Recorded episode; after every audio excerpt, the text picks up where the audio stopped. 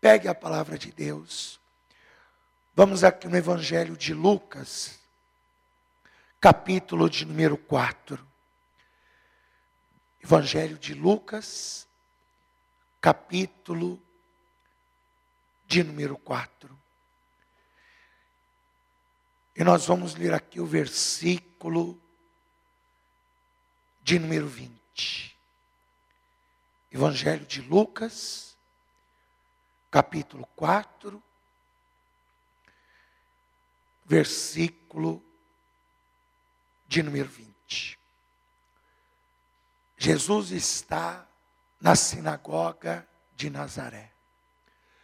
Nazaré significa consagrado a Deus. E Jesus, ele foi criado em Nazaré. A família de Jesus, sua mãe, seus irmãos, irmãs, eram conhecidos de todos naquela região. Jesus, até os seus 30 anos de idade, foi criado entre aquele povo de Nazaré. E Jesus, ele está na sinagoga, que é a igreja dos judeus de Nazaré, e ele vai fazer uma leitura bíblica, e aí Jesus vai fazer isto aqui logo após terminar esta leitura, versículo 20. E, cerrando Jesus o livro, fechando. Jesus termina a leitura e ele fecha o livro. Ele fecha a Bíblia. Ele cerra a Bíblia.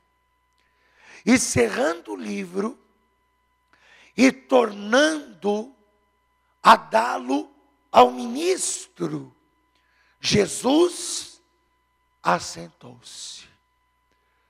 Não era comum para a pessoa que ia ministrar naquele tempo a palavra, ela se sentar depois da leitura.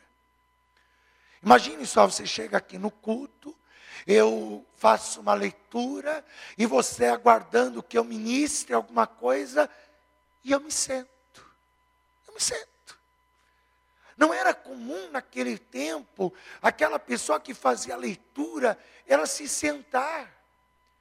E Jesus, ele faz a leitura do texto, fecha as escrituras, entrega na mão do ministro e Jesus se assenta. E assentou-se. E todos os olhos de todos na sinagoga, na igreja, estavam fitos nele. Todos. Todos olhando aquela cena. Jesus sentado. Todos começaram a olhar para entender aquela cena que estava diante dos seus olhos. E aí Jesus diz a eles: Então começou Jesus a dizer-lhes: Hoje, diga hoje. Jesus olha e diz: Hoje se cumpriu esta escritura em vossos ouvidos. Jesus só disse isso. E a reação de todos foi uma divisão de sentimentos.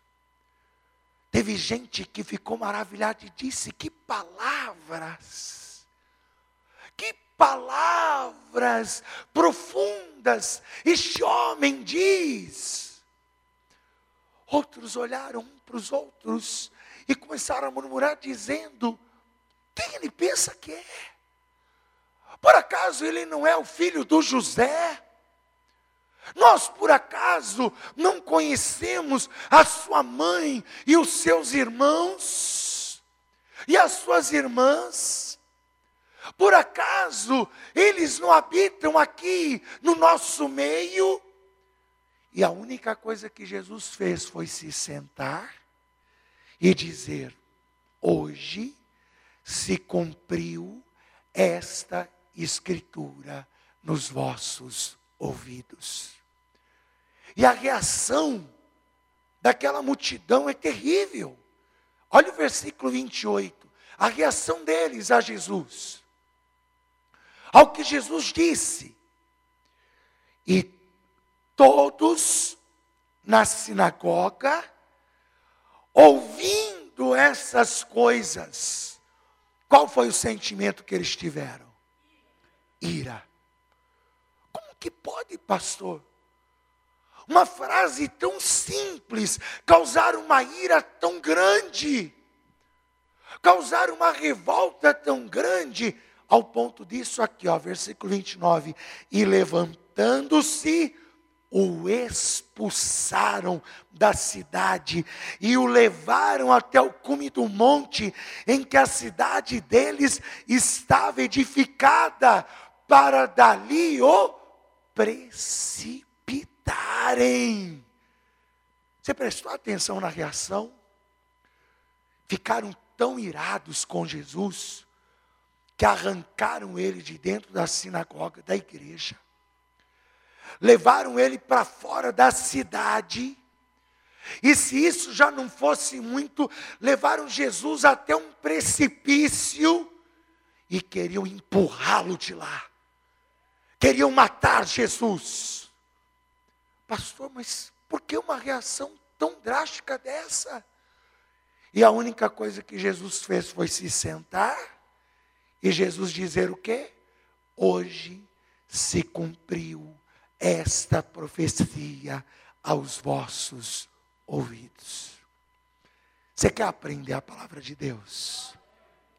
Quer entender por que, que eles tiveram essa reação tão revoltante contra Jesus? Então desocupa as tuas mãos. Vamos dar uma linda salva de palmas para o Senhor e para a sua palavra. Pai bendito, Deus amado e todo-poderoso, envia a tua palavra com poder e autoridade, e que a tua palavra ela vá e produza o resultado para o qual está sendo mandada. Em nome de Jesus, assim seja. Digam todos assim seja. Pode tomar o teu assento. Jesus ele se criou em Nazaré. Até os seus 30 anos de idade. Jesus foi criado naquela cidade. Sua família era conhecida dos habitantes daquela cidade. Jesus exercia a profissão de carpintaria naquela cidade. Mas quando Jesus completou 30 anos de idade, ele sai de Nazaré, vai até a Galileia. E ali na Galileia ele procura um homem chamado João, que estava batizando as margens do Rio Jordão. João, quando avista Jesus, João diz: Este é o Cordeiro de Deus, que veio para tirar o pecado desse mundo.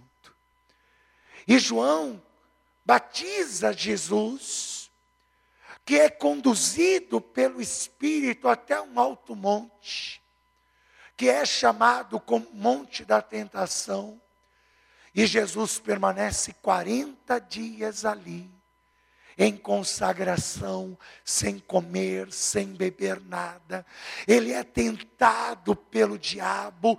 Jesus resiste àquela tentação, é servido pelos anjos de Deus. E Jesus então retorna para a Galileia. E começa a ir de sinagoga em sinagoga, de igreja em igreja, anunciando o reino de Deus.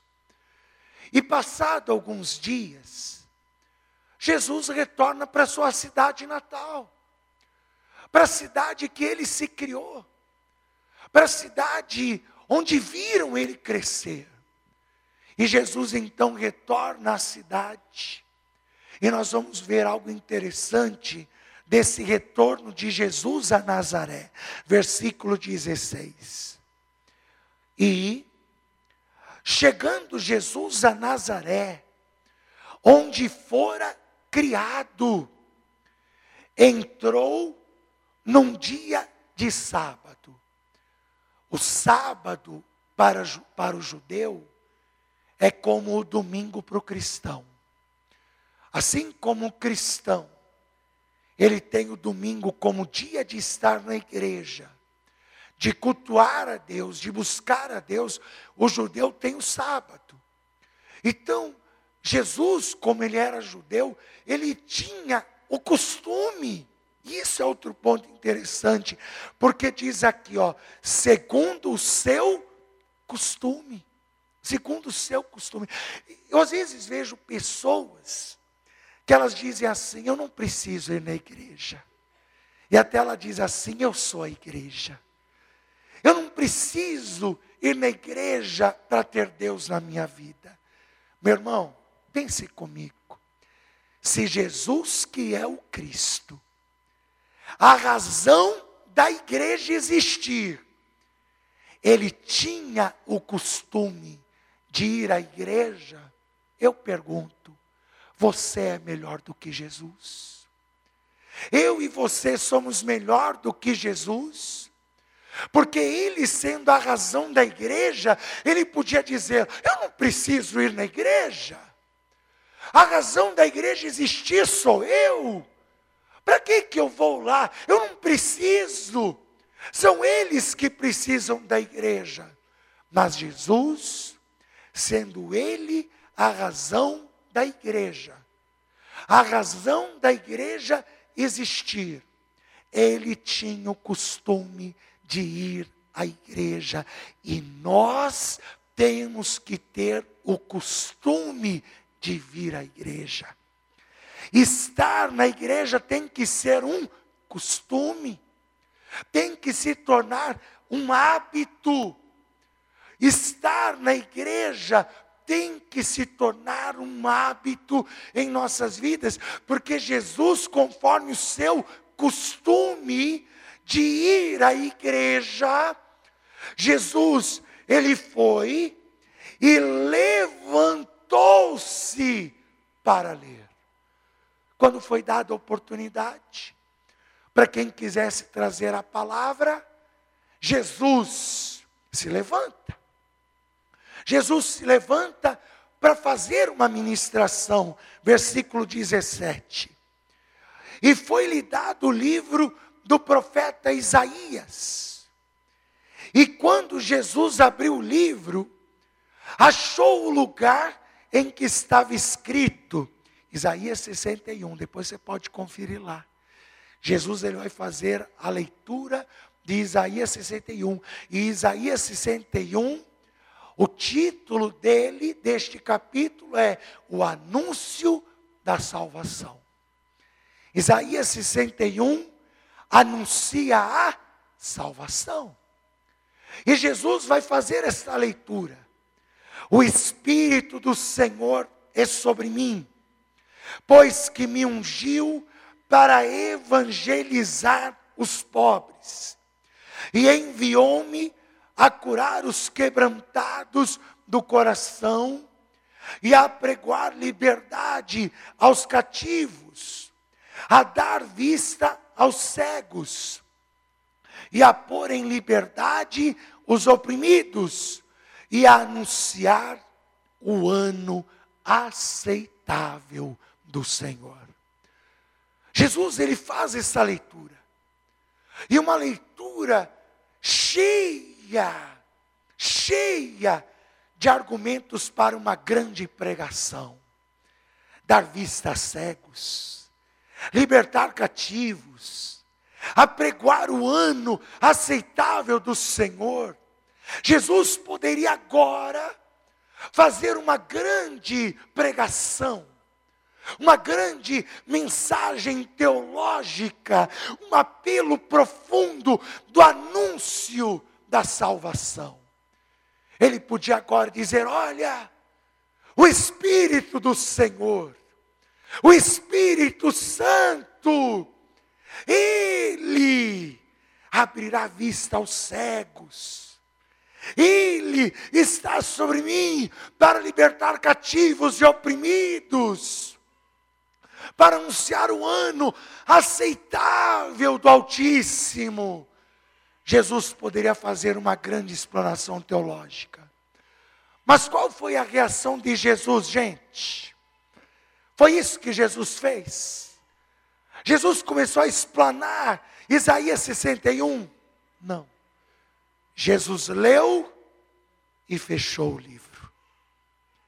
Entregou na mão do ministro. E em sequência, Jesus fez o quê? O que, que ele fez, gente? Assentou-se. Jesus assentou-se e todos os olhares ficaram fitos nele, fixos.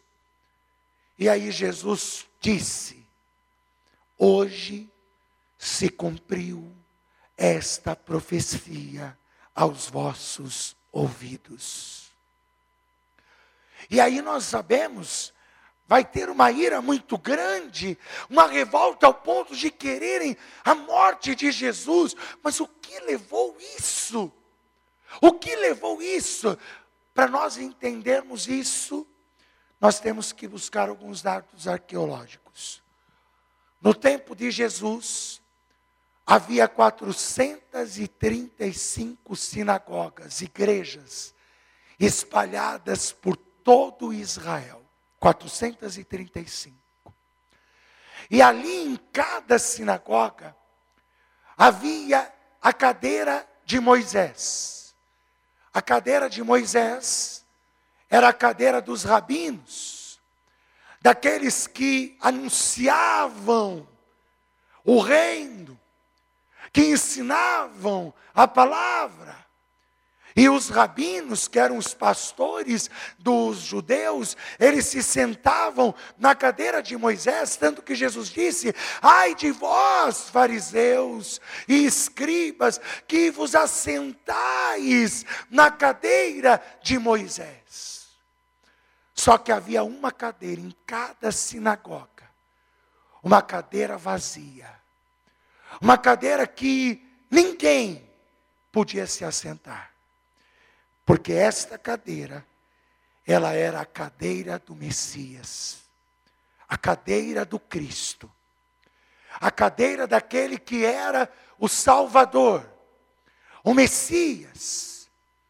E quando se dá oportunidade para Jesus, que era rabino, porque chamavam ele de rabi, Jesus, ele se levanta da cadeira de Moisés, Cumprimento da profecia que Moisés havia dito que Deus levantaria um semelhante a ele que conduziria o povo. Jesus se levanta da cadeira de Moisés, ele faz a leitura de Isaías 61, fecha o livro, retorna para a cadeira, mas não para a cadeira de Moisés ele retorna e se senta na cadeira do Messias.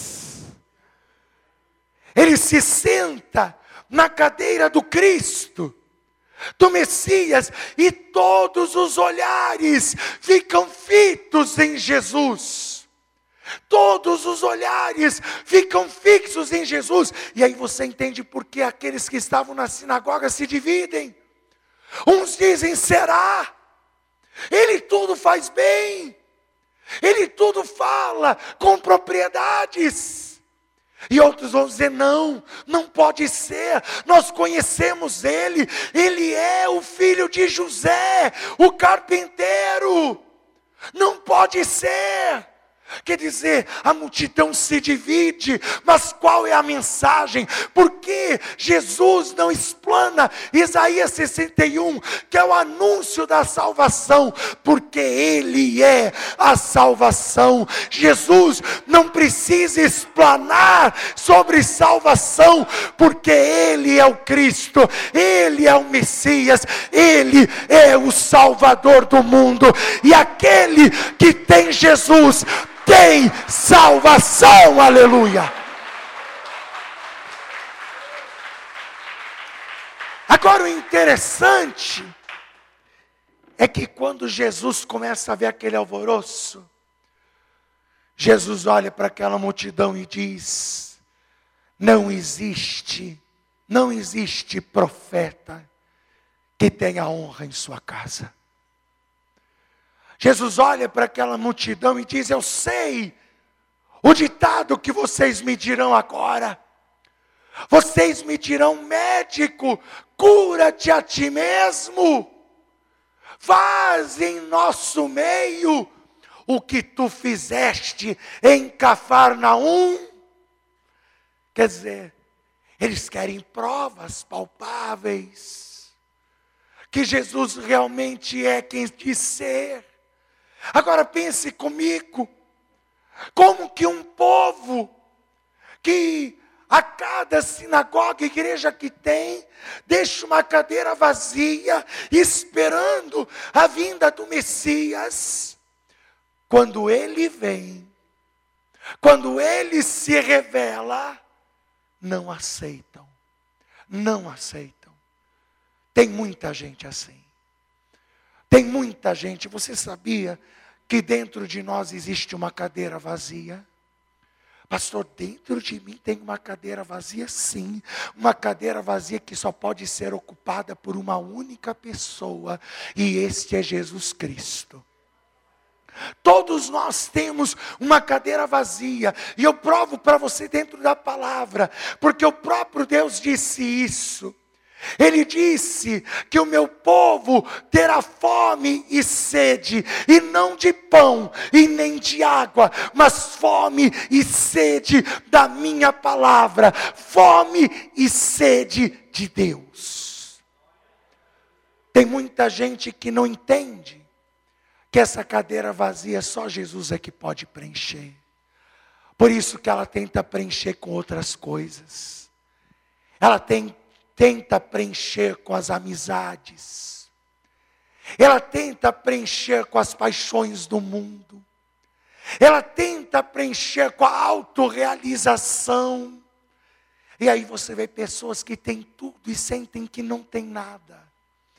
Ela olha e diz: Eu tenho carro, eu tenho casa, eu tenho família, uma família que qualquer um invejaria, mas eu sinto um vazio aqui dentro.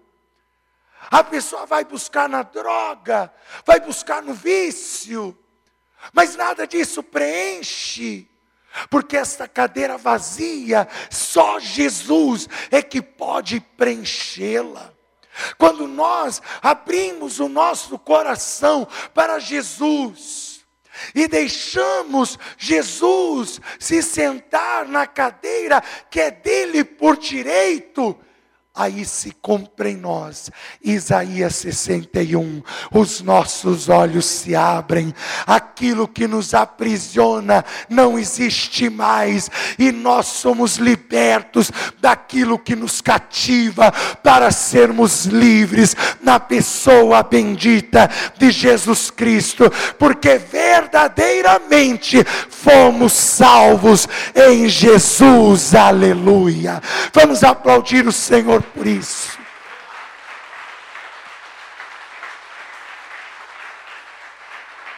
Agora, depende de nós. Depende de nós. Jesus, ele disse: Eis que estou à porta e bato. E se alguém ouvir a minha voz e abrir a porta, eu entrarei, eu entrarei, cearei com ele, e ele comigo. Agora você já observou uma coisa? Quando nós somos convidados para cear na casa de alguém, nós nos sentamos com esse alguém, é verdade ou não é? Se eu te convidar para ir na minha casa, para cear comigo, hora que você entrar, a primeira coisa que eu vou dizer para você, senta. Não é assim que a gente faz com uma visita? Quando nós abrimos o nosso coração para Jesus, porque ouvimos a sua voz, ele se assenta no nosso coração, Ele se assenta conosco, Ele toma a cadeira que é dele por direito e Ele se torna o Salvador da nossa vida. Só que pode ser que alguém diga, pastor, eu não quero, não quero que Jesus tome o lugar dele na minha vida. Tem gente que, como aquele povo, rejeita Jesus.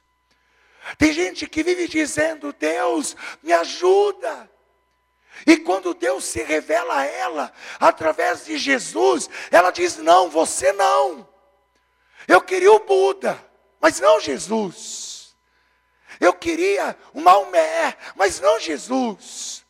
Eu queria este padroeiro, aquela padroeira, mas não Jesus e fazem como aquele povo que arrancam Jesus a força da cadeira que é dele por direito, arrancam Jesus da vida dela e querem precipitá-lo fora, querem lançá-lo fora de suas vidas.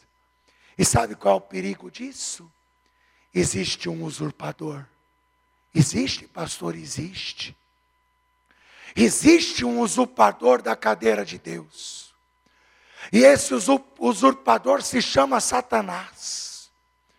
Jesus disse: quando a casa está limpa e adornada e vazia, o diabo vem e vendo que a casa está vazia e adornada, ele vai e chama sete espíritos piores do que ele e volta a habitar ali.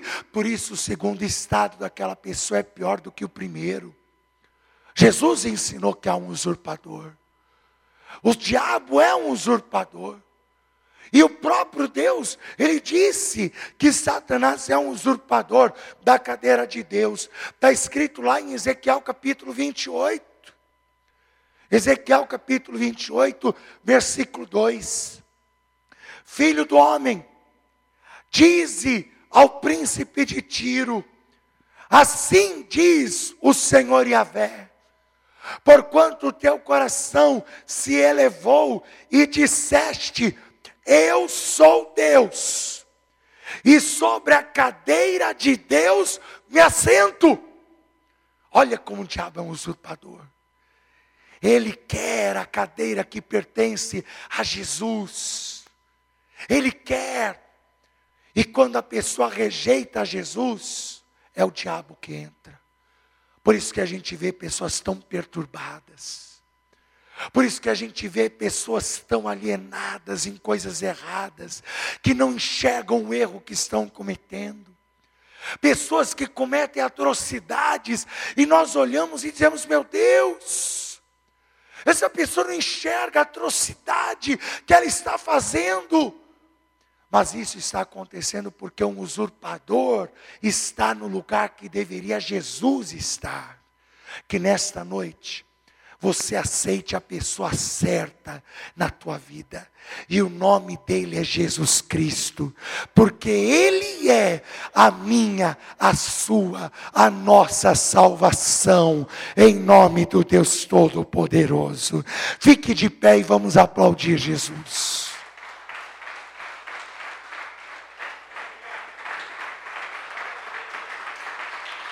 Qual? Qual? Qual vai ser a sua reação? Você vai deixar Jesus tomar o lugar dele por direito na sua vida? Porque ele é o que nos preenche por completo. Ou você vai dizer: Não, Jesus, sai daí. Eu não quero. Eu não quero. A decisão é sua. A decisão é de cada um. Há aqueles que, como a multidão diziam, é Ele. Porque tudo Ele faz bem. É Ele. É Ele que vai salvar as nossas vidas. Já outros que dizem não, não pode ser. Eu espero qualquer um, menos ele. Menos ele. Tem gente, é interessante isso, né? Tem gente que comemora o Natal, mas rejeita o aniversariante. Tem gente que faz ceia, reúne família, faz aquela festa no Natal. Mas Jesus, eu não quero Jesus, não. Não. Não. Sai, sai, sai. Eu não quero. Como pode? Amar a data, mas não amar o dono da data. Que nesta noite você abra o teu coração para fazer de Jesus, para fazer dele o Senhor da tua vida. Que ele ocupe o lugar que é dele por direito, por direito. Pois como ele disse, este direito foi o Pai que me deu. É direito de Jesus esta cadeira é direito de Jesus o meu e o teu coração. Se você ainda não entregou tua vida a Ele, entregue. Se você ainda não abriu teu coração para Jesus, abra nesta noite e receba-o como Senhor e Salvador da tua vida. Se você se desviou, se você se afastou, se você afastou Jesus do teu coração, volte para Ele. Volte para Jesus. Volte para o Cristo. Deixe Ele tomar novamente o seu lugar de direito. E se você já está na igreja, pastor, minha vida já é de Jesus.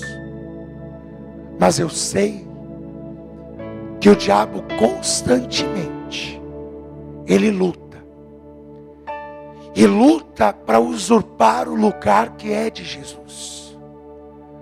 Por que, você acha que há essas provas? Há essas lutas? Há essas perseguições? Há essas calúnias?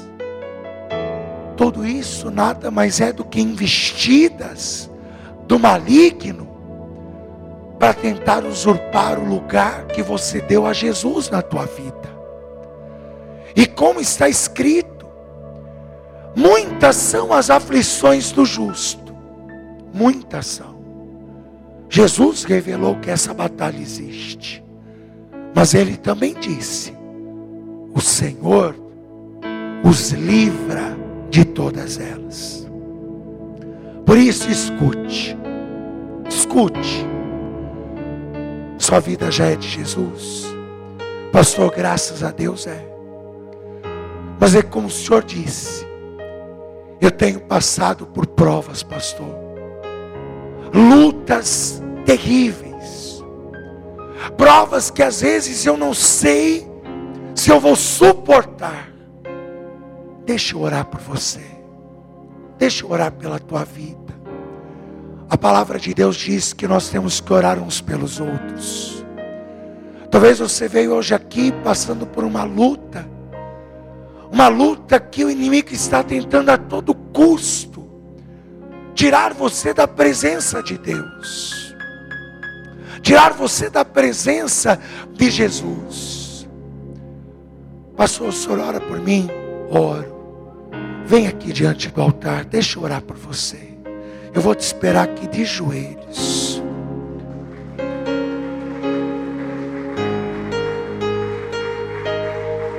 Você vai vencer essa prova.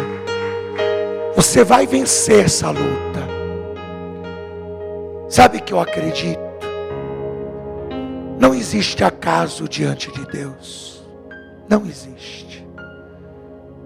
Você sentiu este chamado de vir aqui à frente, Porque Deus está preparando um grande livramento para a sua vida. E eu creio que você vai viver este livramento da parte de Deus. Se você puder, dobre o teu joelho comigo. Vamos, vamos nos colocar diante de Deus.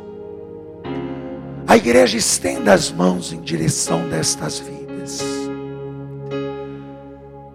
Pai querido, Deus amado e Deus todo-poderoso.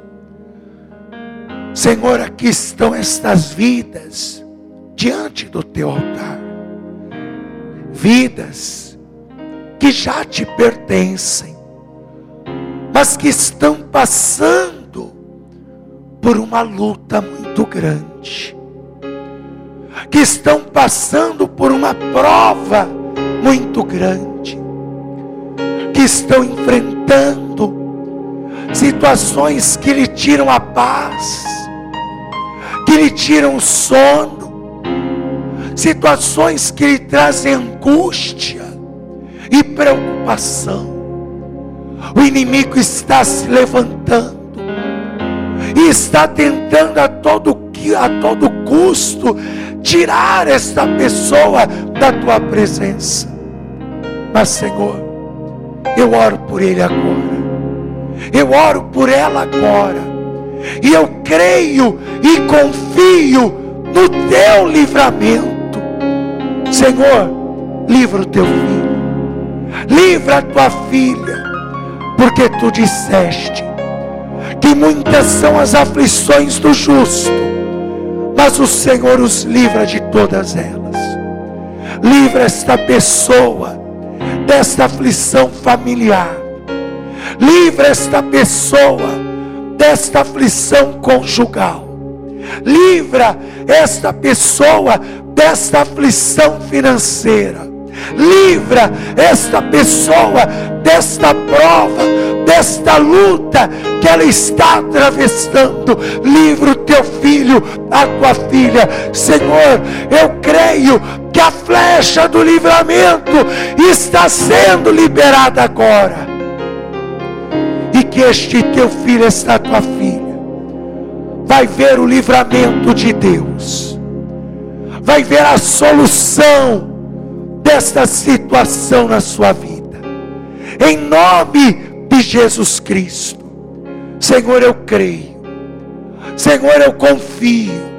Senhor, eu acredito. E quando findarmos esta oração, e essa pessoa se colocar de pé, Deus, que ela venha sentir a certeza da vitória, a certeza do milagre, em nome de Jesus. Que assim seja feito, para a glória do teu santo nome, em nome de Jesus. Amém. E graças a Deus.